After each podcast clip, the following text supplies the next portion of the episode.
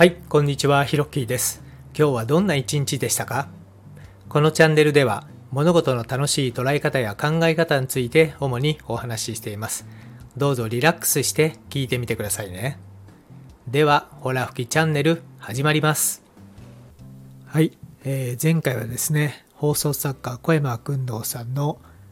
もったいない主義という本の中からですね、幸せの域地を下げるという内容でお話しさせていただきましたが、いかがでしたでしょうか？はい。今回はですね、えーその情報を選ぶ前に知っておきたい3つのことということでお話ししてみたいと思います。まあ本当にあのいろんな情報がまあ飛び交う、まあ、一般に言うと情報化社会というものになってですね、まあ、本当にあの便利な時代になったなと思うんですけれども一方であまりにもですねまあ、世界中に発信されている情報がありすぎてですね、まあ、どれを選んだらいいのかという、まあ、情報を選ぶリテラシーもですね、まあ、非常に問われてきている時代なので、まあ、なかなかねそうやって見たら大変な、まあ、時代に、えなってるなと思うんですけれども、えーじゃあその情報をですね、えー自分がまあ信じる、まあ、もしくは選ぶという時にですねどういったところにポイントを、えー置いたらいいのかっていうのはですね、まあ、僕が日頃気をつけてる内容ですね、え3つ今日はお話ししたいと思います。1つ目はですねその情報がもともとのそのまあ元ネタにですね、まあ、どれだけ近いかということをですね一つ考えます。どういうことかというとですね、えーまあ情報にはま大きく分けると、えー一次情報二次情報まあ三次情報以降の、えー情報に、分けられます。一次情報というのはですねまあ直接自分があの体験した内容ですよね。例えばどこかに旅行に行って美味しいものを食べました。綺麗な風景を見ましたとか。そういったあの自分が経験して得た情報を一次情報と言います。二次情報はですね一次情報を持つ相手から得た二次的な情報とえーいうことになります。なのでまあ書籍とかウェブの情報の場合も同じで、まあ、結構大抵はこの二次情報に当てはまるのかなとえー思うんですね。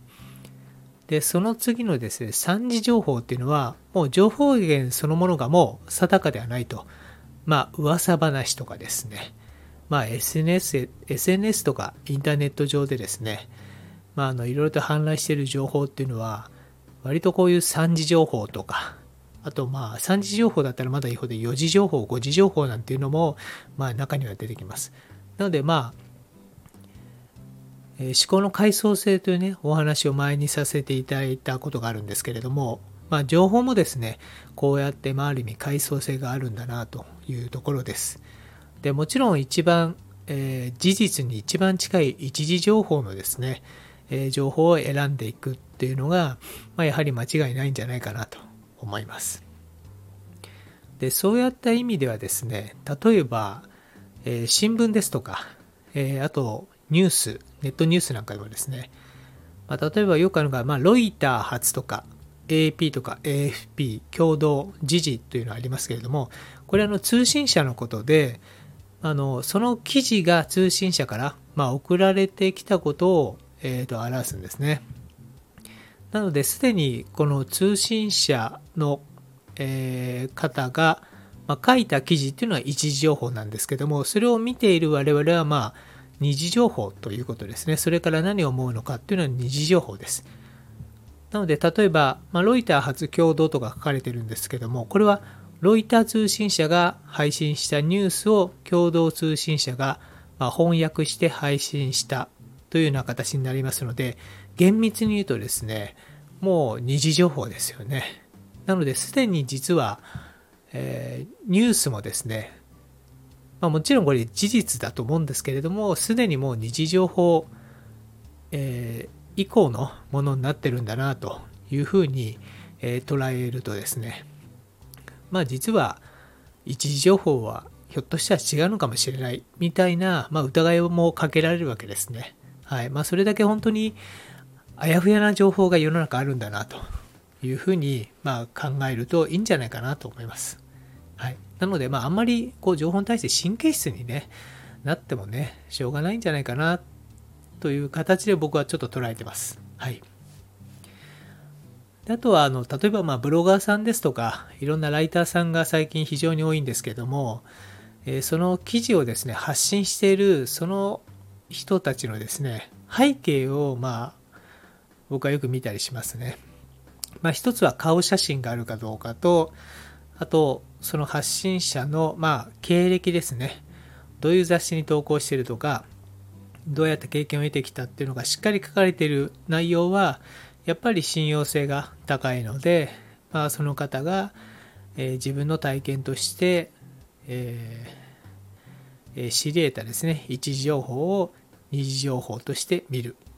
ということもやります。はい。で、最後はですね、それらの情報が例えば、まあ、元ネタがその英語版である場合もあるんですよね。その場合はもう英語版のその、えー、元々のリソースの方に行って、えー、いろいろ見たりします。でそうするとですね、まあ、多少ちょっとその翻訳が、まあ、意訳にされてる場合もあるので、